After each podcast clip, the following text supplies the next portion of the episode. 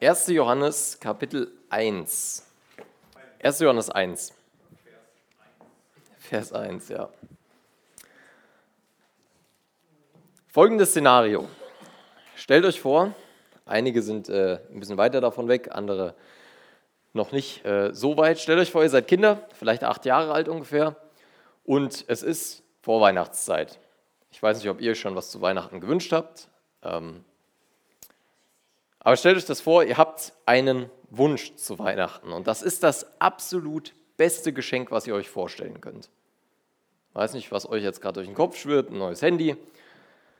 Ist auch eigentlich erstmal ganz schön egal. Ihr habt euch was richtig Tolles gewünscht und jetzt wartet ihr natürlich komplett geduldig und ähm, ja, ihr wartet auf Weihnachten und es rückt näher, es rückt immer näher, ihr freut euch immer mehr. Und dann ist der besagte Abend. Es ist der 24. Es ist äh, Bescherung und das Warten hat ein Ende. Ihr packt die Geschenke aus und drin im Karton ist genau das, was ihr euch gewünscht habt. Es ist das neue iPhone 13 Max Pro, was auch immer. Ist ganz egal. Es ist genau das drin, was ihr euch gewünscht habt. Und ihr fangt an, das zu benutzen. Und zumindest war es bei mir früher oft so, dass eben genau dieses perfekte Geschenk nach einem halben Jahr in der Ecke lag. Und ich muss sagen, das ist heute immer noch oft so, dass ich mir Dinge äh, sehr wünsche und dann liegen sie irgendwann einfach nur in der Ecke. Und jetzt stellt euch mal vor, es ist das beste Geschenk, was die Menschheit jemals gesehen hat. Es ist das coolste Geschenk, es ist das wertvollste Geschenk, was es jemals gab. Und dieses Geschenk liegt in der Ecke rum. Ich rede natürlich vom Evangelium. Warum ich, erzähle ich so ein Beispiel? Wir wollen uns die nächsten Wochen mit diesen drei Johannesbriefen beschäftigen. Und in den Briefen geht es inhaltlich um eine ähnliche Situation. Jesus hat auf der Erde gelebt, und dann ist Jesus ja irgendwann in den Himmel hinaufgefahren und dann beginnt die Apostelgeschichte, also die ganzen Geschichten mit Jesus sind ja in den vier Evangelien. Und danach beginnt die Apostelgeschichte. Da ist dann das, was ähm, die Jünger danach noch so erlebt haben. Äh, da geht es um Wunder auch, die die Jünger getan haben durch Jesus. Da geht es um Predigten, die die gehalten haben, wo sich einfach, heute würde man sagen, Massenevangelisation, wo sich ganz viele Menschen bekehrt haben. Da lesen wir davon, wie die Christen untereinander geteilt haben und es war alles, wenn man das liest, war alles so wunderbar. Das Herabkommen des Heiligen Geistes steht da auch drin, wo die Flammen über den Köpfen waren und die Menschen in verschiedenen Sprachen geredet haben. Also richtig krasse Sachen. Und der Brief hier, der wurde geschrieben so ungefähr 100 Jahre nachdem Christus geboren wurde. Ungefähr. Vielleicht ein bisschen mehr. Und die meisten Menschen, die das Ganze miterlebt haben, die Jesus auch noch live gesehen haben, waren schon tot oder sind zu dem Zeitpunkt hier schon tot. Und die Menschen, die jetzt noch leben, diese erste Gemeinde, die angefangen hat, die haben genau das Problem. Denen ist so dieses Feuer ausgegangen, so diese Freude. Und noch viel schlimmer ist eigentlich, dass denen nicht nur diese Freude übers Evangelium gefehlt hat, sondern dass auch ganz, ganz viele Irrlehren äh, kursiert haben. Es gab Menschen, die haben behauptet, ähm, dass Jesus überhaupt nicht gegeben hätte, 100 Jahre nachdem er gelebt hat. Oder 70 Jahre nachdem er gelebt hat. Da sind ganz viele Gerüchte kursiert dass Jesus überhaupt nicht Gott gewesen wäre, dass das ja alles ein bisschen anders war. Und genau weil diese Gerüchte kursiert sind, schreibt Johannes diese Briefe. Der schreibt die als eine Ermutigung und auch als eine Ermahnung dazu, dass wir Jesus oder dass die Menschen damals Jesus nachfolgen sollen, dass sie mit ganzem Herzen, dass sie wieder diese Freude in der Bibel ähm, oder oft wird von diesem Begriff die erste Liebe weiß gar nicht, in Philippa, Korinther steht das, ähm, nein, gar nicht, in der Offenbarung am Ende, da wird einer Gemeinde vorgeworfen, dass sie ihre erste Liebe verlassen haben, dass sie Jesus verlassen haben, dass sie sich davon entfernen. Und darum geht es hier um diese erste Liebe, die Liebe zu Jesus, die Liebe zum Evangelium, in den Menschen wieder zu erwecken und eben um diese Irrlehren aufzudecken. Und das ist genau der Grund, warum ich denke, dass die drei Johannesbriefe auch echt heute sehr relevant sind.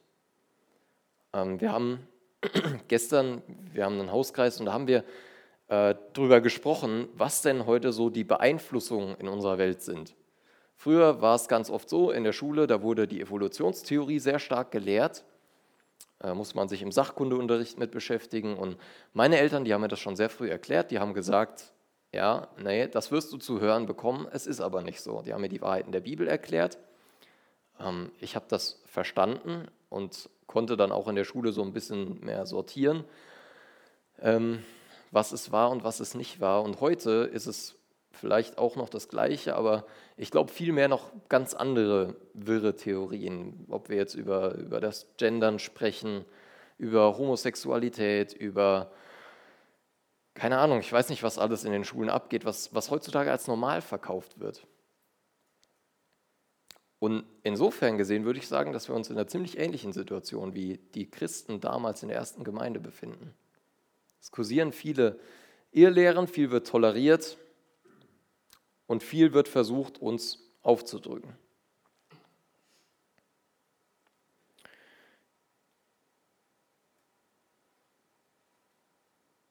Ja, und damit starten wir mal in die ersten vier Verse, denke ich, von 1. Johannes.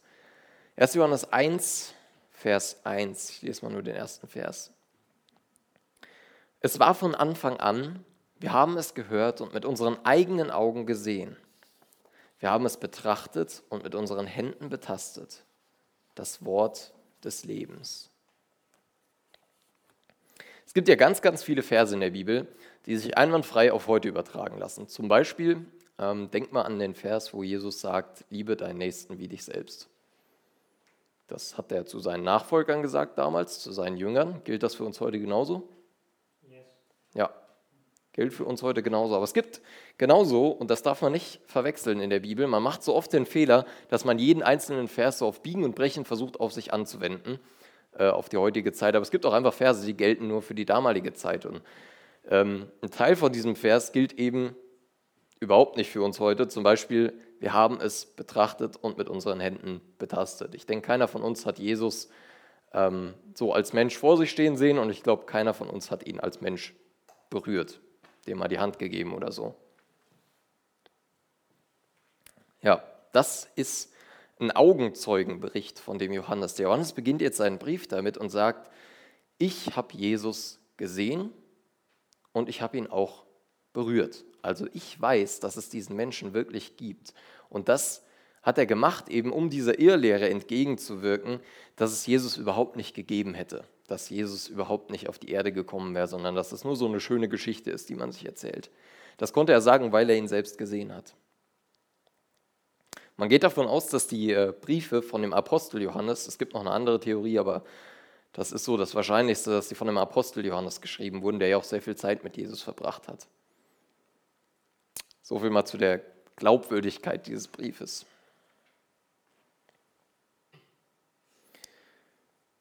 Und hier an der Stelle mal ein kleiner Zwischeneinwurf.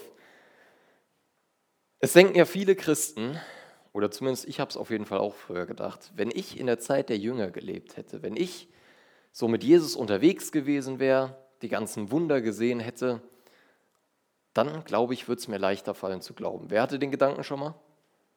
Ja, viele, dann würde es mir leichter fallen zu glauben. Und dann würde ich auch, dann würde ich alles für Jesus geben. Wenn ich mit Jesus unterwegs gewesen wäre, dann wäre gar nichts ein Problem gewesen.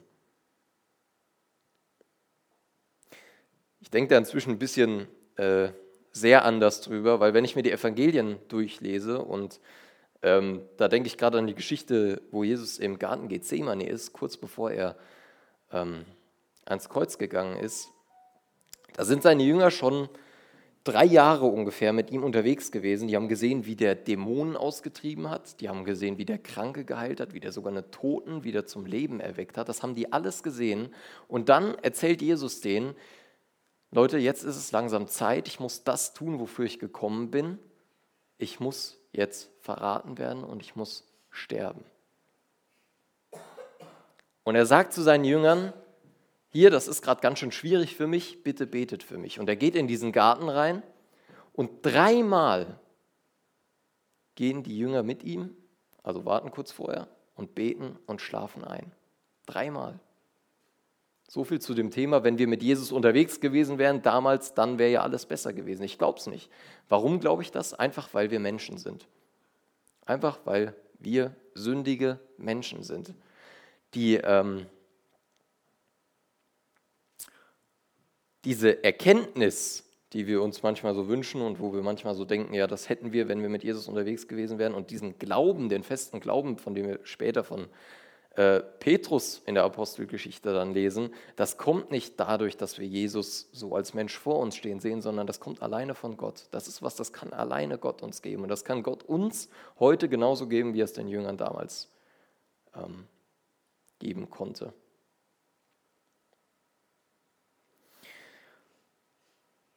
Ja, Jesus, äh, Johannes beginnt in diesem ersten Vers damit, Jesus als das Wort des Lebens zu bezeichnen. Die ganze Bibel von 1. Mose 1, Vers 1 bis, äh, muss ich überlegen, Offenbarung 21, Vers 22, nee, 22, Vers 21, die ganze Bibel hindurch ist eine große Geschichte. Das kommt uns oft nicht so vor.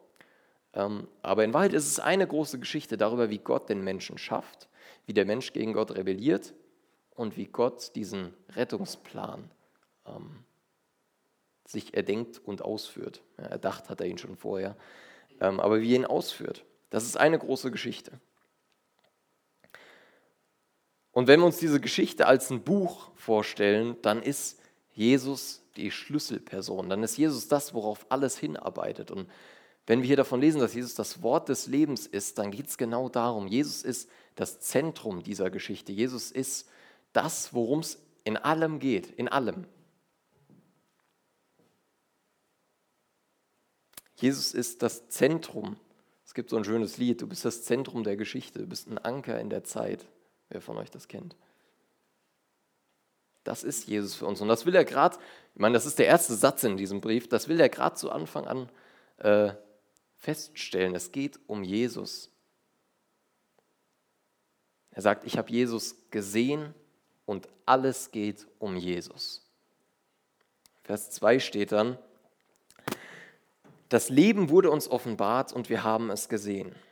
Und jetzt bezeugen und verkünden wir euch das ewige Leben. Es war beim Vater und dann wurde es uns offenbart.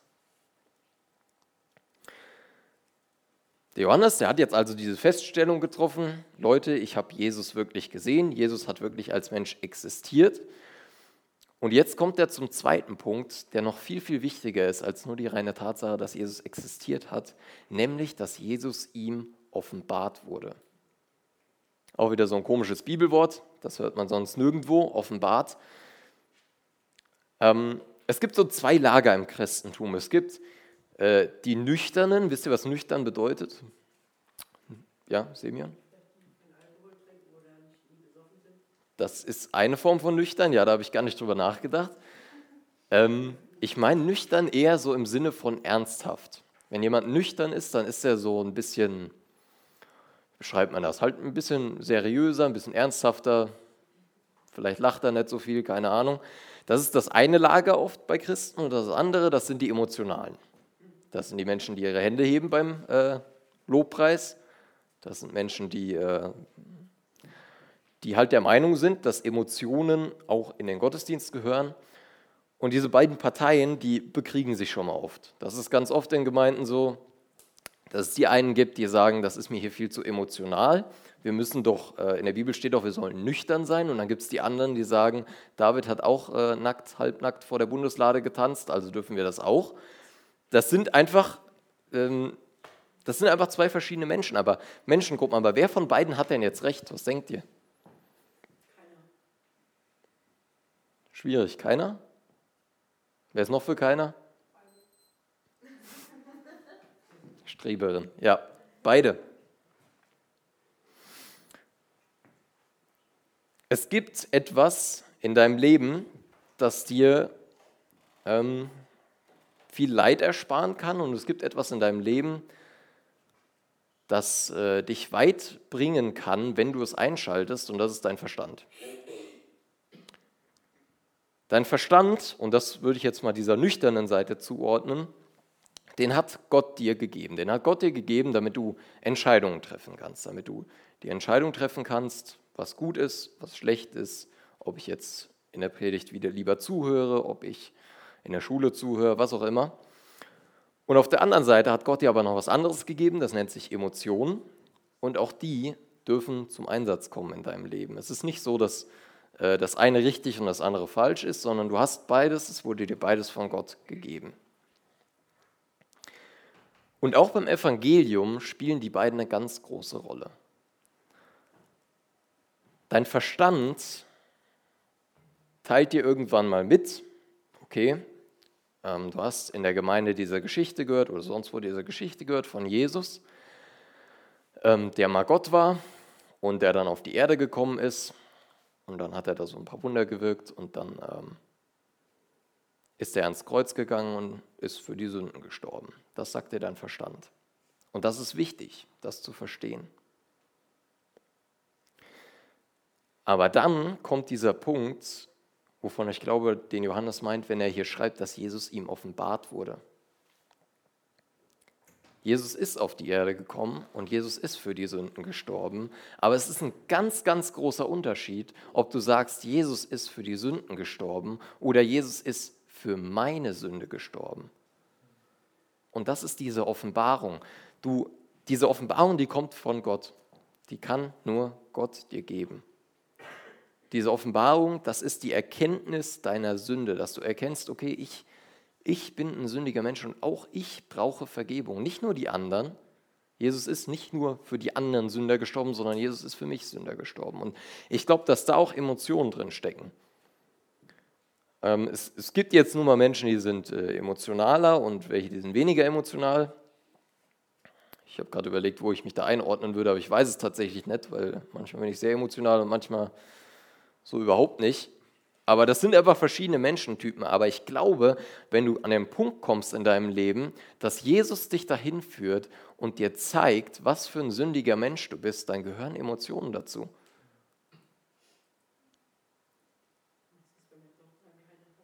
Bitte?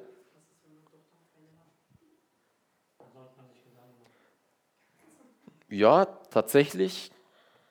Also ich habe gerade gesagt, es gibt verschiedene Menschentypen. Es gibt, äh, es gibt halt nun mal äh, Menschen, die sind, wie sagt man so schön, nah am Wasser gebaut, die weinen schnell. Und es gibt Menschen, die weinen ihr ganzes Leben lang nicht, was auch immer. Aber dieser Punkt, wenn du, du musst nicht weinen, aber du solltest betroffen davon sein, wenn Jesus dich mit deiner Sünde konfrontiert. Und das ist ja nur ein verschiedener Ausdruck von Emotionen. Aber es sollte was mit dir machen, weil deine Sündhaftigkeit eben genau das ist, was Jesus ans Kreuz genagelt hat.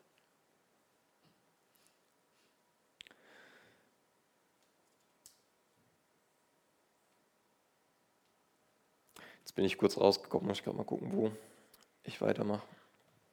Ja, also Jesus ist nicht nur äh, für die Sünden der anderen gestorben, sondern für deine Sünden. Und das ist die Offenbarung, die nur Gott dir geben kann. Aber das ist auch die Offenbarung, die Gott jedem Menschen geben möchte. Du musst bekennen, dass du ein sündiger Mensch bist und dann darfst du die Vergebung von Jesus annehmen.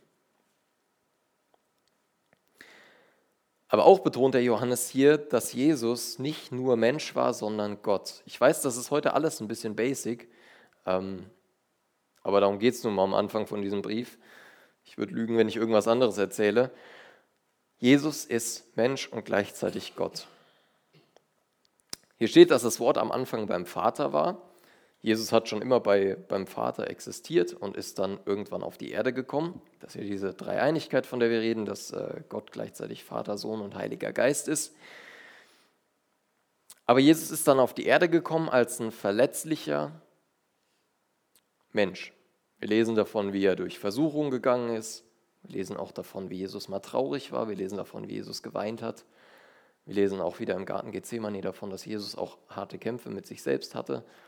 Ähm ja, dass er einfach das erlebt hat, was ein Mensch erlebt. Aber gleichzeitig ist Jesus auch Gott. Ein allmächtiger Gott und ein sündloser Gott. Und diese zwei Aspekte von Jesus, die sind auch sehr wichtig, um das Evangelium zu verstehen, weil zum einen, Jesus ist Gott und Jesus ist sündlos und deswegen ist er der Einzige, der würdig genug war, um dieses Opfer am Kreuz zu erbringen. Das hätte kein anderer machen können. Aber zum anderen war Jesus auch ganz Mensch. Wir lesen in Hebräer steht ähm, dass Jesus der hohe Priester ist, der auch unsere Anliegen versteht. Ich glaube, oft sind wir so ein bisschen, oder ich bin oft so ein bisschen distanziert von Jesus, in dem Sinne, dass ich denke, Jesus ist ja Gott.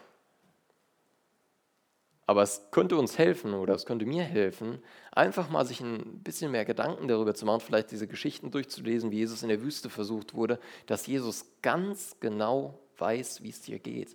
In ähm, Römer steht sogar, dass wenn du nicht weißt, was du beten sollst, dass dann, jetzt will ich nichts Falsches erzählen, der Heilige Geist oder Jesus, vielleicht kann es einer gerade, der Heilige Geist, in ständigem Inbitten für dich vor den Vater tritt. Gott kennt uns so gut und Gott hat so viel von dem erlebt, was wir erleben, dass wir ihm wirklich vertrauen können, dass er auch für jedes Problem, was wir haben, eine Lösung hat. Und dass er nicht nur der, der ferne Gott ist, sage ich jetzt mal. Jesus versteht uns. Ich lese mal den dritten Vers. Wir sagen euch, was wir selbst gesehen und gehört haben, damit ihr Gemeinschaft mit uns habt. Und zusammen sind wir verbunden mit dem Vater und mit Jesus Christus, seinem Sohn. Das zieht sich schon die letzten Wochen die ganze Zeit so ein bisschen durch, dieser Einheitsgedanke. Wir Christen sind eins. Wir Christen sind eins, weil wir gleich vor Gott sind. Jeder einzelne Mensch, jeder einzelne Christ, muss ich sagen, ist ein sündiger Mensch, der von Gott errettet wurde. Nichts anderes. Und da ist keiner besser als der andere, da ist keiner schlechter als der andere, sondern wir alle sind verbunden eben durch diese eine Tatsache, dass du ein sündiger Mensch bist und errettet wurdest. Du bist verbunden durch Jesus Christus. Und auch da was ganz Witziges. Ähm, ich weiß nicht, ob ihr Bruder Andrew kennt. Ähm, der hat eine, also das ist der Gründer von Open Doors, dieser Gesellschaft, die sich für verfolgte Christen einsetzen. Äh, und der ist immer viel rumgereist und hat äh, Menschen besucht, um, ähm, also um den Bibeln, das, war so sein, sein Geschäft, sage ich mal, der hat Bibeln geschmuggelt aber was er äh, schnell festgestellt hat, ist, dass es in den Ländern, wo Christen verfolgt werden oder wo das Christentum nicht so gern gesehen ist, dass es da auch schon eine sehr große Ermutigung sein kann, wenn einfach jemand da ist und sagt, hallo, die Christen aus einem anderen Land denken, denken an euch. Und er hat eine Geschichte erzählt, da muss ich mich gerade daran erinnern, wie ähm, er in irgendein kommunistisches Land gefahren ist und er wusste, also er wusste, dass es da eine Kontaktperson gibt, aber das ist immer nicht so ganz einfach, also war nicht immer ganz einfach für ihn, weil die Leute durften sich ja nicht verraten, weil es Untergrundgemeinden waren. Und er ist auf offener Straße einem Menschen begegnet und er hat gemerkt, dass dieser Mensch Christ ist. Und er hat darüber geschrieben, dass es dieses seltsame Gefühl ist, wenn sich zwei Christen begegnen, dass sie sich erkennen. Und vielleicht kann dir das zu denken geben, weil ich befürchte, dass manchmal sogar meine Arbeitskollegen, mit denen ich jeden Tag zusammenarbeite, auch wenn sie es wissen, in meinem Leben nicht erkennen, dass ich Christ bin. Und es kann, ähm, ich, ich glaube, dass solche, solche Geschichten wie von dem Bruder Andrew auch oft einfach daher rühren, dass äh, das eben verfolgtes Land ist und dass Gott wollte, dass er ihn erkennt, dass sie sich gegenseitig erkennen, dass das ein Wunder war. Aber trotzdem lohnt es sich mal drüber nachzudenken, ob wir nicht diese Werte, die die ersten Christen damals vertreten haben, wenn ihr das mal in Apostelgeschichte lest, sie teilten alles miteinander und sie waren, ähm, die waren einfach sehr so eine Gemeinschaft, ob wir solche Werte in unserem Leben wiederfinden. Und wenn nicht, was wir machen können, um solche Werte wiederzufinden. Ja, ich habe es eben schon mal gesagt, das waren einfach nur sehr viele Grundlagen in den ersten Versen, die der Johannes feststellen wollte, bevor er jetzt weitergeht und ähm, ein bisschen mehr erklärt, was das heißt. Das nächste ist, äh, im Licht zu leben zum Beispiel. Aber das alles hat ja auch einen Sinn, wenn wir uns sowas angucken. Und dieser Sinn, der steht in dem Vers 4. Wir schreiben euch, damit unsere Freude immer größer wird. In anderen Texten steht, damit eure Freude immer größer wird. Ähm, der Ziel, das, das Ziel von dem Ganzen ist Freude. Und da will ich nochmal auf den Anfang zurückkommen. Dieses Geschenk, als du acht Jahre alt warst, oder ähm, also ich, ich mache mit Joni immer gerne den Witz, dass irgendwie alles in meinem Leben, in meiner Kindheit passiert ist, als ich acht war. Ich weiß auch nicht warum. Irgendwie immer, wenn ich, wenn ich mich an irgendeine Sache erinnere, denke ich, dass ich da acht war. ähm, dieses Geschenk worauf du dich so sehr gefreut hast und der Vergleich zu dem Geschenk, dass Jesus am Kreuz für dich gestorben ist. Diese Freude darüber, die Freude über das Evangelium, das ist nicht was, was du am Anfang von deinem Christsein vielleicht mal hattest. Ich weiß nicht, ganz oft erzählen das immer so Leute, dass sie so ein richtiges Feuer hatten und so.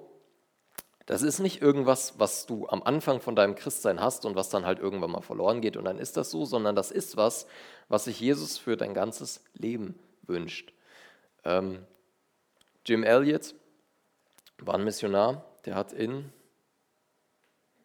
Ecuador missioniert. Der hat eigentlich gar nicht so viel missioniert, weil er äh, früh gestorben ist. Und man sagt über ihn, dass er seinen Tod quasi vorhergesehen hat. Ich weiß nicht, ob Gott ihm das offenbart hat, was auch immer, aber er hat einmal gesagt, dass er für Gott sein möchte wie so ein loderndes Feuer, was schnell verbrennt.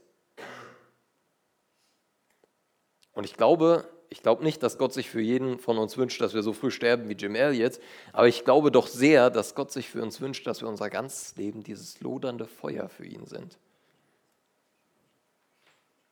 Und wie machen wir das jetzt? Wie schaffen wir das, wie es in Offenbarung steht, wieder zu unserer ersten Liebe zurückzufinden? Und da gibt es jetzt keinen Zehn Schritte zum Erfolg-Ratgeber. Ähm, aber es gibt doch ein paar Dinge, wo ich dich einfach mal dazu einladen will, dass du mal drüber nachdenkst, ob das nicht vielleicht in deinem Leben etwas ist, wo du noch ein bisschen ein paar Schrauben anziehen kannst, wo du mal noch ein bisschen was tun kannst. Ich habe ganz große Probleme damit, regelmäßig in der Bibel zu lesen. Und ich glaube, das ist was, was sehr schnell Auswirkungen auf unser Leben hat. Wenn du zwei Wochen nicht in der Bibel liest, am Stück, dann fühlt sich das nicht schlimm an. Warum? Weil es normal ist. Das fällt dir erstmal nicht auf. Wenn du drei Wochen in der Bibel liest, vielleicht auch nicht. Aber wenn du nie in der Bibel liest, dann wirst du das irgendwann in deinem Leben als Christ merken. Ich merke das bei mir auf jeden Fall. Ich merke, wie mein Alltag sich von Gott entfernt. Und das liegt einfach in der Natur der Sache. Du, du wirst oder du ähm, näherst dich Dingen an, mit denen du dich beschäftigst. Man sagt, man, äh, man sagt ja oft diesen Spruch, zeig mir deine Freunde und ich zeig mir, wer du bist. Ähm, und ich glaube, ähnlich ist es mit der Bibel. Womit du dich beschäftigst, das prägt dich. Und das ist eine Sache, glaube ich, wie wir auch wieder zu diesem Feuer zurück, zu, zurückkommen können. Lies deine Bibel. Jeden Tag. Jeden Tag. Bete. Genauso wichtig. Das ist ein ziemlich ausgelutschter Vergleich, aber wenn ich mich nicht mit meiner Frau unterhalte, dann wird das nichts mit der Beziehung. Funktioniert einfach nicht. Wenn ihr euch nicht mit eurem besten Freund unterhaltet, nie mit dem redet oder eurer besten Freundin, dann wird das nichts mit der Beziehung. Dann wird sich das entfernen. Das ist nicht unbedingt, dass ihr dann in einem Krach auseinandergeht, aber es wird sich zumindest entfernen. Und genauso ist es bei Gott und bei Jesus. Wenn du nicht mit Gott sprichst, wenn du nicht betest, dann brauchst du dich eigentlich nicht zu wundern, warum sich deine Beziehung verschlechtert oder warum du dich von Gott fernfühlst.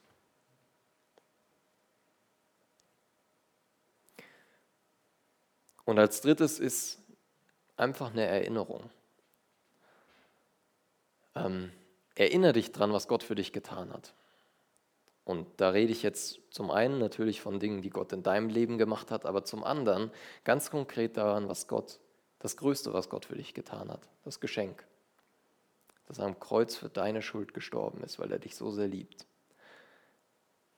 Und ich weiß, dass im Alltag, wenn ich heimgehe, wenn ich mir das daheim sage, macht das oft nichts mit mir. Es sollte was mit dir machen, ja, aber es ist, denke ich, auch recht natürlich, dass man nicht immer in so einen Emotionsschwall ausbricht, wenn man darüber nachdenkt. Aber Dankbarkeit, gerade darüber, dass du erlöst bist, ist auch ein ganz wichtiger Punkt im Christsein. Dankbarkeit ist nichts, was du fühlen musst. Ganz wichtig. Dankbarkeit ist eine Einstellung und etwas, was du tust. Und wenn du Gott für etwas dankst und auch langfristig für etwas dankst, dann wirst du das auch merken. Dann wirst du irgendwann merken, dass du ein dankbarer Mensch bist. Nicht, weil du dich danach fühlst, sondern weil du es machst.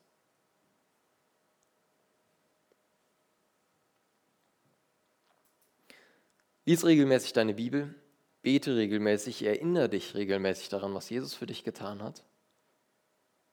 Und dann leb als Nachfolger.